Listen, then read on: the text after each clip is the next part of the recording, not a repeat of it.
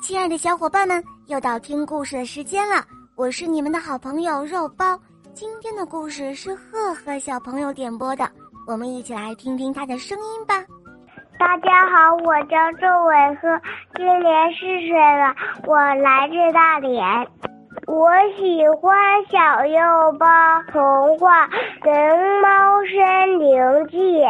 我也喜欢我的同学是夜天使。今天我点播的故事叫《蜂王》。好的，小宝贝，你点播的故事马上就要开始喽。格林童话《蜂王》，演播肉包来了。从前有两个王子，想到外面的世界去长见识，出去不久。却过起了挥金如土的生活，根本不想再回家了。他们的弟弟是一个毫不起眼的小矮子，出门要去寻找他的两个哥哥。当他经过千辛万苦找到他们后，他们却嘲笑弟弟，说他年轻，不懂事物，应该想办法出去游历游历。他们如此聪明，对这个世界。有时也还不能够应付，这样，他们三个人一起踏上了游历的旅程。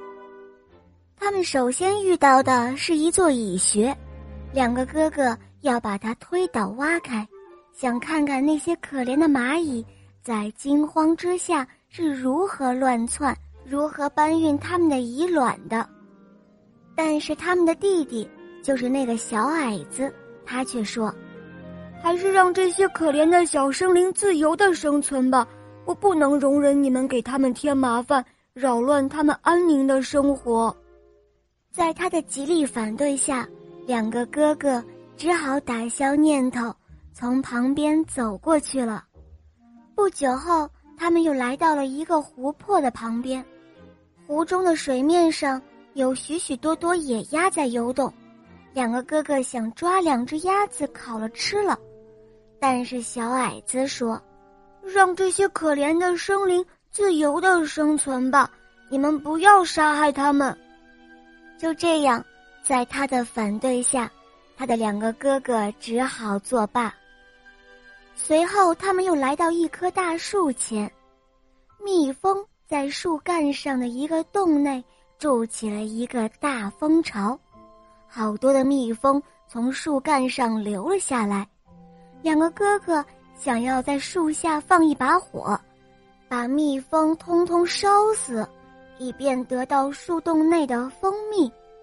但是小矮子拦住了他们，他说：“呃，让这些可怜的小蜜蜂自由的生存吧，我不能让你们烧死它们。”最后，三个兄弟来到了一座城堡，他们经过马厩时。看到一些骏马站在里面，但都是一些大理石做的。城堡里看不到一个人。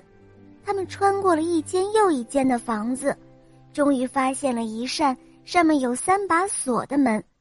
门上有一个窗口，从窗口可以看到房子里的一切。往里面一看，他们发现房子里的一张桌子旁。坐着一个头发花白的老人，他们连叫了两声，那老人都没有听到。叫第三声时，他才站起来，要他们把锁打开，让他走出房间。出来之后，他一句话也没有说，也不许他们乱动，默默地将他们领到了一张漂亮的桌子旁。桌子上面摆满了各种好吃的东西，吃饱喝足之后，他又给他们每个人安排了一间卧室睡觉，然后就一声不吭的走了。第二天的早晨，他来到老大的卧室，将老大带出房间，来到一张大理石的桌子前，桌子旁边有三个石碑，看了碑上的刻文。老大才知道，这个城堡竟是被魔法控制着，因为石碑上刻着的是如何才能把这座城堡从魔力控制之下解脱出来的方法。第一条碑文是，在森林的苔藓下面，散落着公主的一千颗珍珠，必须把它们全部找到。如果在太阳下山前还缺一颗没有找到，那么那个寻找的人就将变成大理石。于是大哥出发了，他找了一整天，但是夜幕降临时。他找到的珍珠还不到一百颗呢，所以他像碑文上所说的一样，变成了石头。第二天，二哥也冒险去了，但他的结果也不比大哥好多少，他只找到一百颗珍珠，因此同样变成了石头。第三天，轮到小矮子了，他在苔藓中翻找着。可要找到珍珠实在太困难了，这个活也太苦太累，他伤心的坐在石头上哭了起来。就在他处于绝望之时，曾被他救过的蚁王给他帮忙来了。蚁王带来了五千只蚂蚁，那些蚂蚁很快就把所有的珍珠都找到了，并且把它们搬到一起堆成了一大堆。第二条碑文上说，必须把公主卧室的钥匙从湖中捞出来。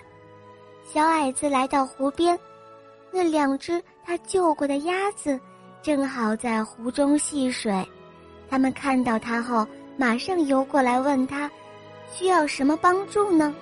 了解了他的困难之后，鸭子们立即潜入水中，很快就从湖底把钥匙捞了上来。第三件事情是最难的，就是要从三个公主中找出最年轻、最美丽的小公主。但是，她们三个公主都一样漂亮，长相完全相同。他得知的唯一线索就是大公主吃过一块糖，二公主吃过一些糖浆，小公主吃过一满勺的蜂蜜。他要找出。到底是哪一位公主吃过蜂蜜？这时候，那个曾经被小矮子救过的蜂王又来了。他在三个公主的嘴巴上嗅了嗅，最后停在了那个吃过蜂蜜的小公主的嘴上。小矮子知道，那个一定就是小公主了。于是，魔法被解除了，所有变成石头的人。都醒了过来，恢复了他们本来的面目。小矮子和年轻美丽的公主结了婚。公主的父亲过世之后，小矮子就当上了国王。他的两个哥哥也娶了另外的两个公主为妻。好啦，小伙伴们，今天的故事肉包就讲到这儿了。赫赫小朋友点播的故事好听吗？嗯，你也可以找肉包来点播故事哦。大家可以通过公众号搜索“肉包来了”，在那儿可以给肉包留言哦，也可以通过百度或者喜马拉雅搜索“小肉包最新的童话”。我的同学是夜天使，赶快搜索收听吧。好了，赫赫小宝贝，我们一起跟小朋友们说再见吧，好吗？小朋友们再见啦！嗯，小伙伴们，我们明天再见哦，么么哒。